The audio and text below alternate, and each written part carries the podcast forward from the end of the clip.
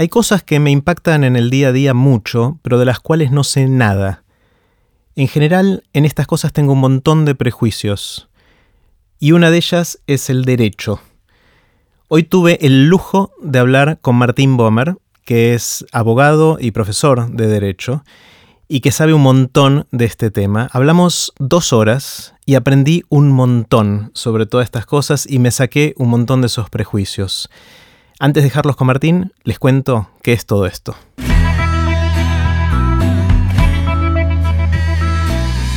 Esto es Aprender de Grandes, el podcast donde comparto lo que aprendo mientras intento aprender durante toda la vida y lo que converso con gente que admiro. Pueden ver los links relevantes que vamos a mencionar con Martín en aprenderdegrandes.com barra Martín. En esta primera parte de la conversación hablamos con Martín sobre qué es el derecho, una pregunta bastante básica, pero con respuestas sorprendentes, y cómo ayudó el derecho a construir nuestra nación. Los dejo con Martín. Hola Martín. ¿Qué tal, Jerry? ¿Cómo va? Muy bien, ¿vos? Muy bien, muy bien. Sabes que siempre empiezo con una pregunta muy amplia eh, en mis conversaciones de aprender de grandes, pero con vos voy a tener que hacer una excepción, eh, porque tengo una pregunta que me urge, me urge mucho. Y te cuento que de mis treinta y pico de invitados hasta ahora sos el primero, el primero de todos que vino con corbata.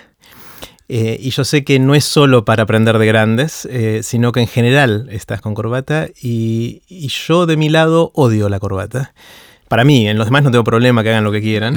Eh, y de hecho, en el 2009, cuando dejé mi, mi último trabajo corporativo, una de las razones por las cuales me puse muy contento de esa decisión es que nunca más iba a usar corbata. ¿Qué pasa con la corbata? La corbata en mi caso, a diferencia de la barba, porque yo tengo barba y la última vez creo que no tuve barba fue cuando dejé el colegio secundario que nos obligaban a no tener barba en la dictadura. Eh, en cambio la corbata, eh, bueno, la corbata soy abogado eh, y tradicionalmente visitar jueces y colegas uno lo hace con corbata hay una larga discusión respecto de eso, pero me parece a mí, eh, como profesor de Derecho, me parecía que también era una forma de dar un, modelo, un ejemplo a mis alumnos, a mis alumnas, de, por un lado, de cómo se visten los abogados, pero también de que el lugar que ocupamos los abogados, y por supuesto el profesor de Derecho, es un lugar especial. La corbata señala, manda señales, de que lo que hacemos nosotros es especial. Eh, manejamos eh, cosas de la gente muy caras a la gente. A nosotros nos puede parecer que el divorcio que manejamos, que el homicidio que manejamos, que la quiebra que manejamos es la décimo octava mil que tenemos, pero para cada una de las personas esa es su vida. Y recordar eso, recordarnos a nosotros y recordarles a ellos que es un momento muy especial. En algún caso, los abogados decimos que tenemos un ministerio, por algo, o sea, ministros de la corte, tenemos un ministerio. Em, eh, el, lugar, eh, los códigos de ética nos impiden eh, atender normalmente gente en bares, se meten con nuestra vida personal y también con nuestra vestimenta. Así que la corbata señala todo eso, un tema de responsabilidad profesional, un tema de, ¿cómo se llama? Como de, homenaje a la ley, eh, de, respeto al cliente que es el ciudadano. Eh, y, pasa no solamente con la corbata, en otros lugares se ponen pelucas, togas, disfraces que, que mandan esa señal. Y también otras señales. La señal de que el que está disfrazado así eh, representa otra cosa. Es fulano de tal, juez o jueza o abogado o abogada. Y en ese momento esa persona corporiza la ley. Eh, y lo que a uno le haga esa persona no es personal, sino que es institucional. Entonces no es que esa persona me manda preso o esa persona me saca a mi hijo o esa persona, sino que es la ley la que lo hace, mm. el, acuerdo colectivo que todos tenemos de que esa, em, ese conflicto tenía que terminar así.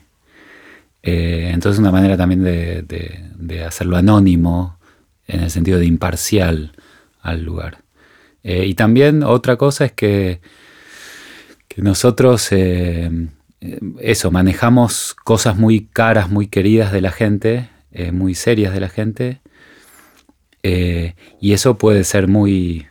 No, no es fácil de llevar encima, no es fácil decidir todo el día dañar a otros, ¿no? Eh, sacarle el chico para dárselo a otros, plata, libertad. O sea, vos te aleja de alguna manera emocionalmente de eso para poder tomar decisiones. Yo supongo que los cirujanos deben tener trucos parecidos, mm. ¿no? Eh, poner una sábana y dejar solamente al aire un pedacito de piel que puede ser una piel o puede ser cualquier otra cosa y olvidarse un poco de que uno está poniendo en peligro la vida de otro. Así que debe haber en muchas de estas profesiones algún nivel de desapego de lo personal con, la profesión porque es demasiado duro. Está buenísimo. El, tema de, la corbata en particular, esto me, agrega un punto de vista distinto a lo que tenía hasta ahora. O sea, mi odio tan atávico, tan, tan profundo e histórico, eh, ahora tiene un matiz eh, con, todo lo que me contás. alguna vez leí, no sé si esto es apócrifo, si es verdad o no, de que uno de los orígenes de la corbata, o el origen de la corbata, era para cerrar el cuello de la camisa y que no salgan los olores. Ah. Un buen punto. Eh, no sé si será así o no. Creo que ahora hay otros mecanismos para que los olores ni siquiera aparezcan, digamos, pero no siempre bien usados esos mecanismos. Está muy bien. Eh, y, como es algo que desde el punto de vista funcional no me aporta nada y estéticamente a mí no me causa ningún tipo de... Era por eso que en general me... y, a, mí me, daba calor. Pero pensaba que, que, otra vez los olores es lo personal y vos lo que querés es presentarte impersonalmente, ¿no? Está muy bueno. No quiero, no quiero leerte a vos, quiero cuando estoy como pensar en otra cosa que no sea tu olor. Claro, claro. Eh, ahora sí quiero hacerte la pregunta más, amplia y, en tu caso es súper amplia porque haces algo muy distinto a lo que yo jamás hice. Eh, sos abogado, te interesa el derecho, te interesa eh, la ley y, tenés toda una carrera tratando de influir en, cómo hacemos esas cosas y cómo lo desarrollamos, en particular en nuestro país, pero también con visiones de otros lados. Y yo soy un mero usuario eh, y no muy sofisticado de, todas esas cosas. Eh, y también escéptico, con un montón de prejuicios. Eh, hay, creo que hay más chistes de abogados que de otras cosas, seguramente. creo que es abogados, judíos y alguna cosa más, pero va por ahí la cosa. suegras. Suegras, seguramente. Em, con lo cual, quizás la, pregunta grande es bien amplia y es en todas estas décadas de tratar de influir en, nuestra democracia, en el sistema jurídico, en cómo entendemos la ley, cómo la practicamos. ¿Qué aprendiste? O sea, si tuvieras que dar un paso para atrás y ver en perspectiva lo que pasó en todos estos años o te pasó en estos años, ¿qué dirías que es lo más saliente que, aprendiste? Eh, Creo que es la idea de que, una idea que, que estaba al principio de mi, de mi formación y todos lo repetíamos y lo sabíamos y demás, y era que son, son dos frases. Eh, una eh, con la que se inicia el, el libro con el que empecé a estudiar Derecho sí, Teoría del Derecho, del libro de Nino, de Carlos Nino, que es Introducción al Derecho, que se llama, que decía, el derecho como el aire está en todas partes. El derecho como el aire está en todas partes. Mm. Eh, y la otra frase es que el derecho es una práctica social. Y, a lo mejor como las cosas más complejas siempre tardan en caer, me parece que finalmente lo, que, lo más importante para mí es darme cuenta de, qué quieren decir esas dos cosas. trato de explicarme un poco más. Em, es un viejo truco de profesor de derecho preguntarte cuántos, cuántas normas cumpliste hoy, cuántos contratos cerraste hoy, ¿no? Entonces seguramente vos hoy saliste de tu casa y estabas y tenías un contrato de seguro contra incendio, que es obligatorio en todos los edificios de la Argentina. Eh, a lo mejor tenés un portero, hay un contrato de trabajo, te subiste a un colectivo, un subte, ahí hay un contrato de transporte, seguro, eh, responsabilidad con terceros, una concesión pública. bueno, tu vida toda está regulada por el derecho. La ropa que te pones, si pasa algo con tu teléfono, si no pasa algo con tu teléfono y querés que pase. Y vos decías, soy, soy un usuario muy... La verdad que sos un usuario muy conocedor del derecho, porque de hecho, esa idea de práctica social, te funcionó tu derecho hasta que nos encontramos hoy. Eh, te viene funcionando bien. Comimos algo, pagaste, te trajeron comida que no te envenenó. Eso todavía no estoy seguro. Vamos a ver, por ahora parece que no. Eh, había un aire acondicionado, había luz. Eh, venís funcionando con el derecho muy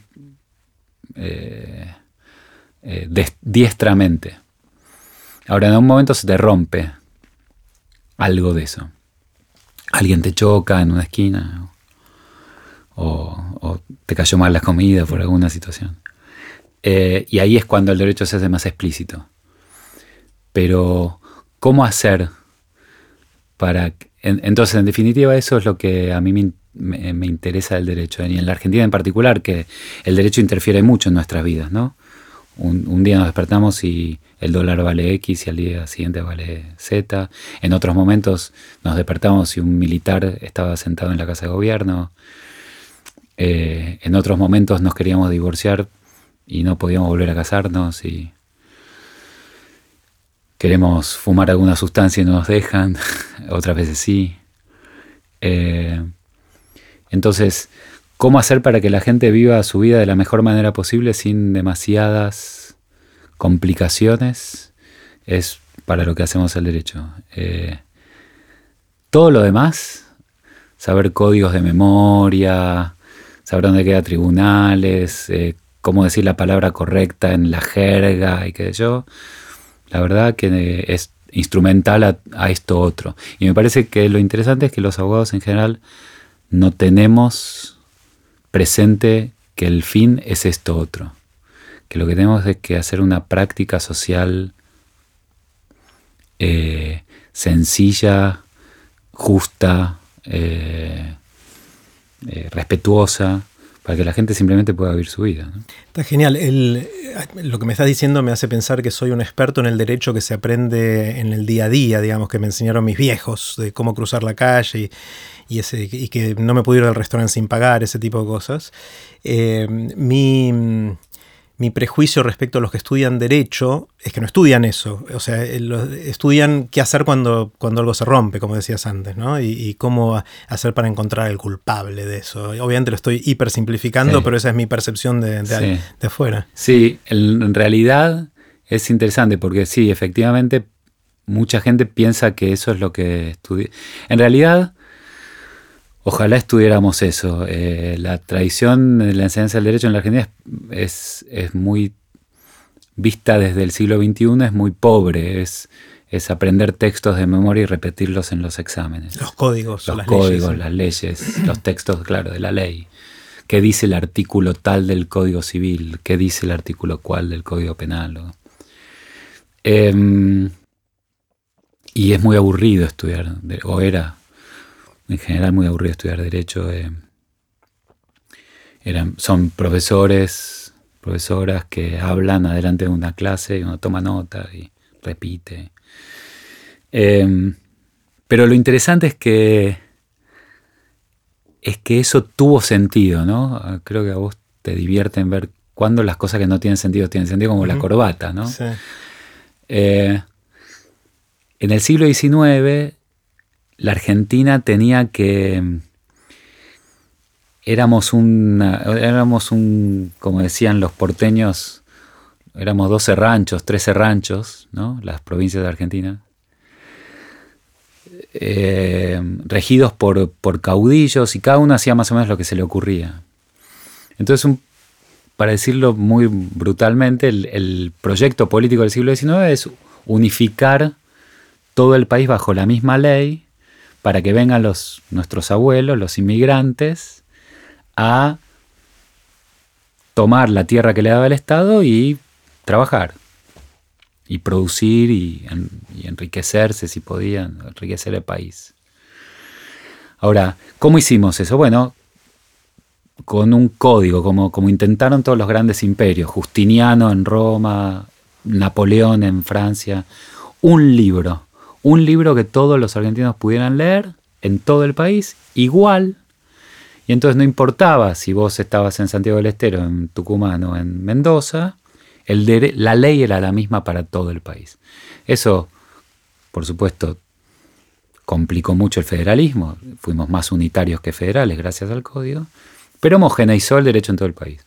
Ahora, todos sabemos que el derecho es una práctica, ¿y quién iba a poner en práctica la ley de la misma manera en todo el país? Bueno, los egresados de la Facultad de Derecho. Entonces, ¿qué había que hacer? Bueno, había que enseñar a todos lo mismo. Y tenían que aplicarlo igual. De ahí viene aprenderte de memoria la ley. Interpretarlo igual. Y eran 100 señores, porque eran todos varones, 100 señores ricos, porque solo los ricos sabían leer y escribir en ese momento. En todo el país, que estaban de acuerdo con el código, que recién lo había eh, promulgado Sarmiento en 1870, estaban de acuerdo con él, estaban de acuerdo con, con lo que el código mandaba, ideológicamente eran muy homogéneos todos ellos, aprendían el código rápidamente, 3, 4 años, los códigos 3, 4 años en la facultad y salían a trabajar y, armaron la seguridad jurídica, el Estado de Derecho mínimo que teníamos en el siglo XIX, que nos permitió crecer como crecimos. Entonces. De ahí viene. Después el problema es que todo se complejizó enormemente y lo que pasó en la Facultad de Derecho es que hicieron más de lo mismo. Empezó a crecer el derecho laboral, una materia que se llame derecho laboral. Empezó a crecer la ley de quiebras, era una materia que se llama quiebras. Bueno, llegamos al fin del siglo XX por diferentes motivos, con el plan de estudios explotado, donde ya no podemos hacer más de lo mismo por muchos motivos. Pero sí, esa, esa sensación que vos tenés de lo que se aprende, se aprende eso.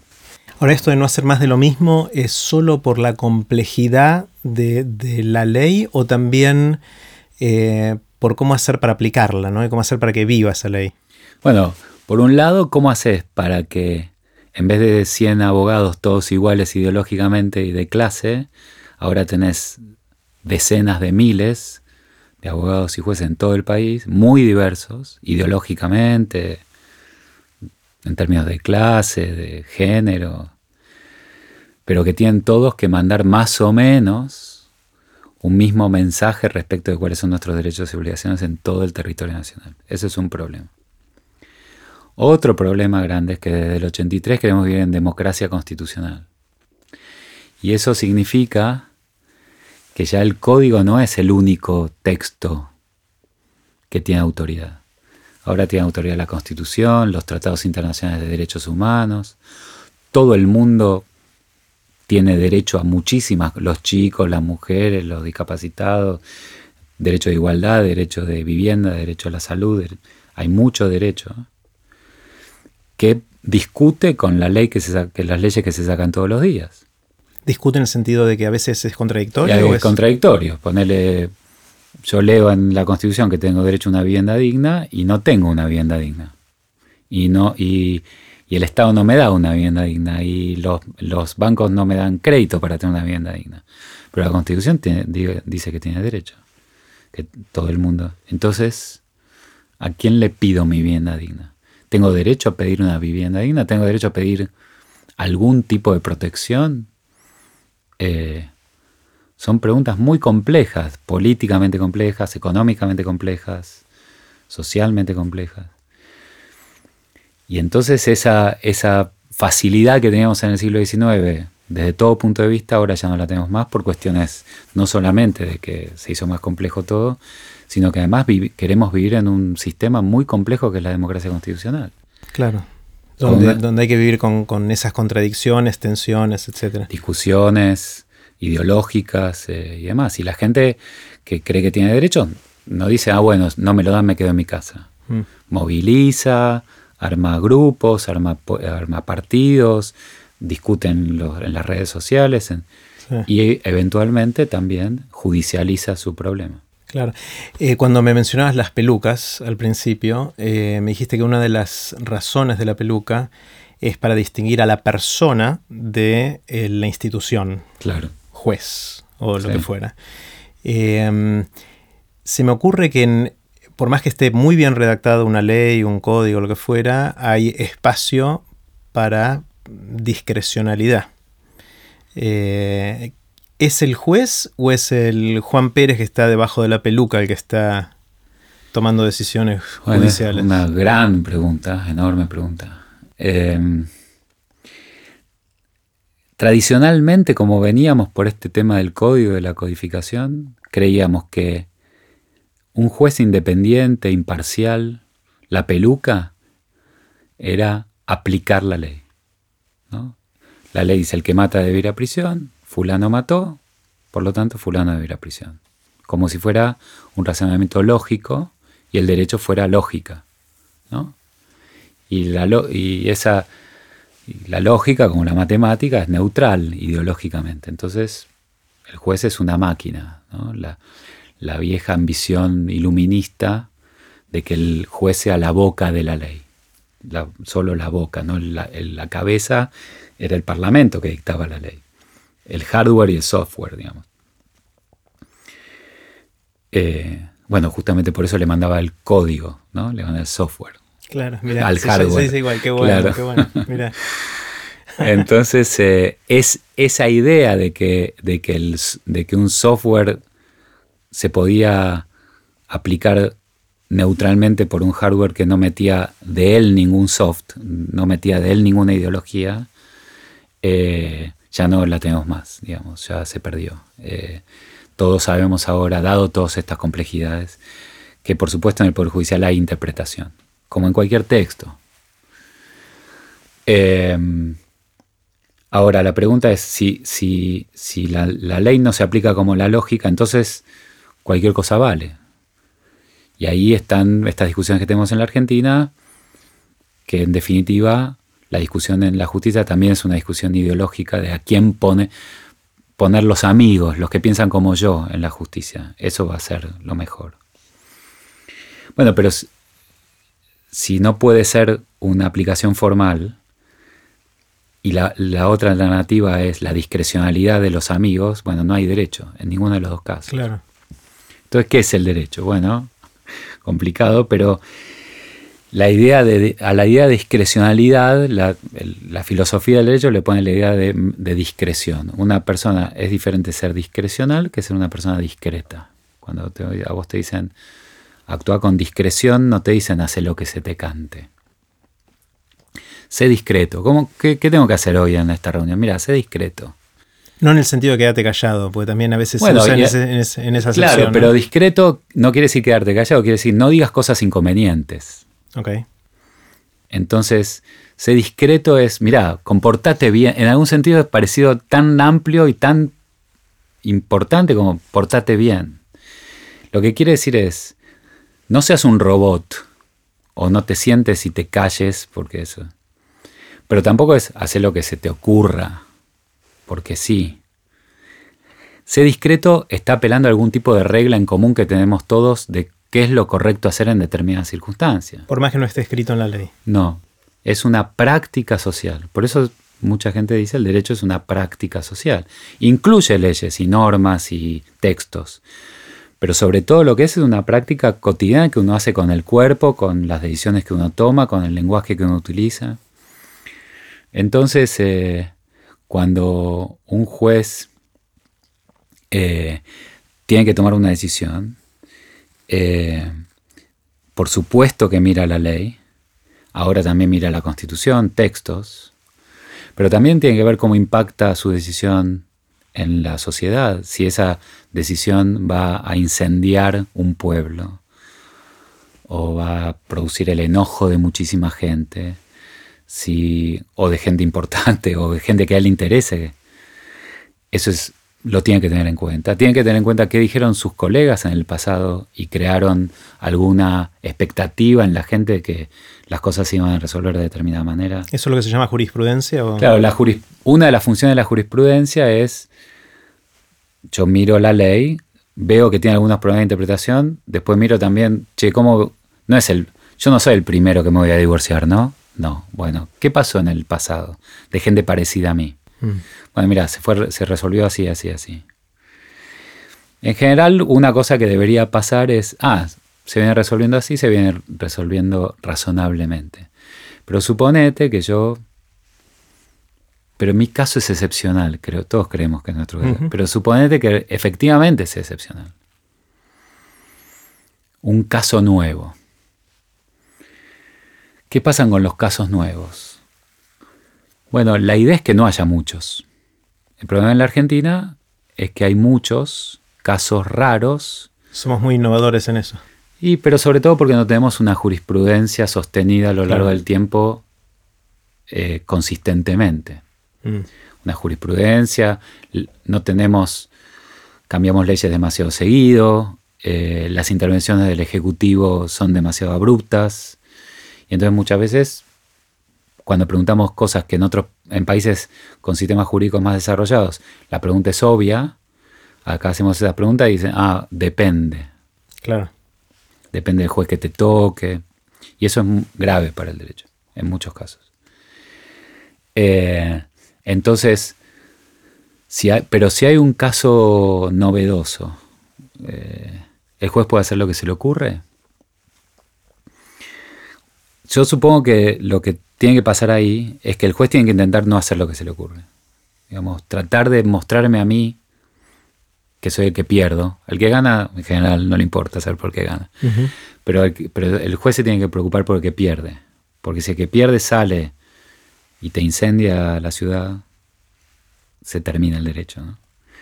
Entonces, ¿cómo haces para convencer al que pierde que perdió dentro de la ley en un caso raro? Eh, mostrás casos parecidos, que fuiste razonable, que actuaste con igualdad, sin discriminación. Eh, le das, le hablas a la persona, lo haces con respeto. Y en el caso más extremo extremo que no hay nada de eso, y hay un profesor Hart, un tipo, un inglés que, que escribió, vivió en el siglo XX.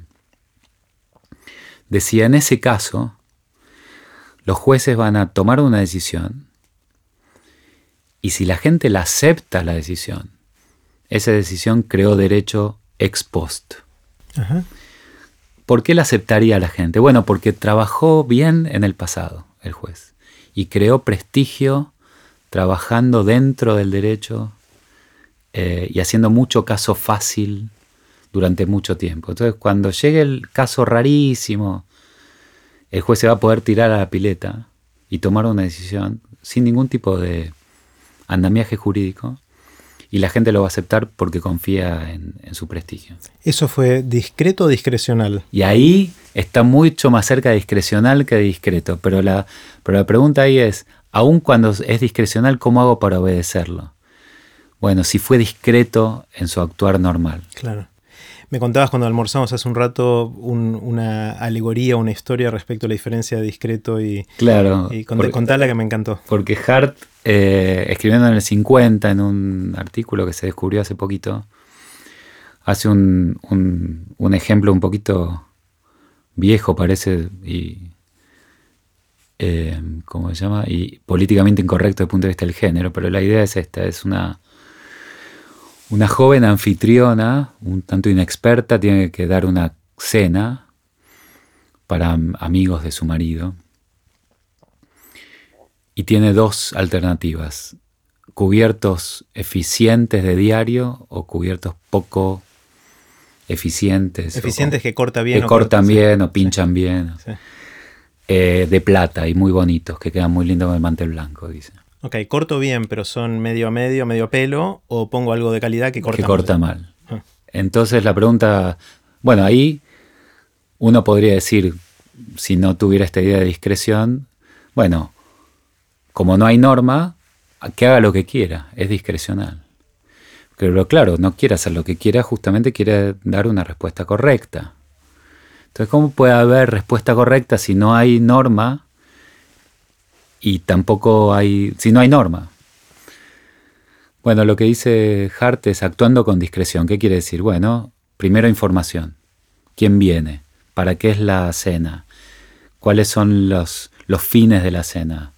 Eh, ¿Va a venir un juez con Parkinson que necesita, necesito quedar bien con ese juez?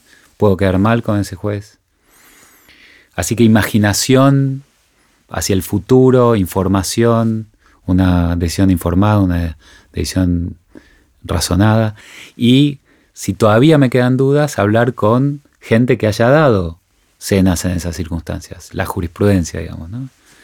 Eh, cómo le fue, cómo le fue, cuándo le fue mal, por qué le fue mal, qué, qué, lecciones puedo sacar del pasado. Eh, y entonces ahí tomo una decisión. Si las cosas salen bien, salen bien. Y si las cosas salen mal, alguien va a preguntar por qué salió mal. Y esta persona va a tener razones para dar. Mira, yo pensé esto, esto, lo otro. Un track record, digamos, de la decisión. Y ahí le van a decir, ah, bueno, actuaste discreta. Fuiste discreta. Fuiste discreta, actuaste bien. Me quedó la sensación, Martín, de cuando decías que en el siglo XIX, eh, aprendiendo... Así terminó la primera parte de la conversación con Martín Bomer. No se pierdan la próxima, la segunda parte, en la cual hablamos sobre cuáles son los desafíos del derecho para seguir construyendo nuestra sociedad a futuro. Pueden ver los links relevantes en aprenderdegrandes.com barra Martín.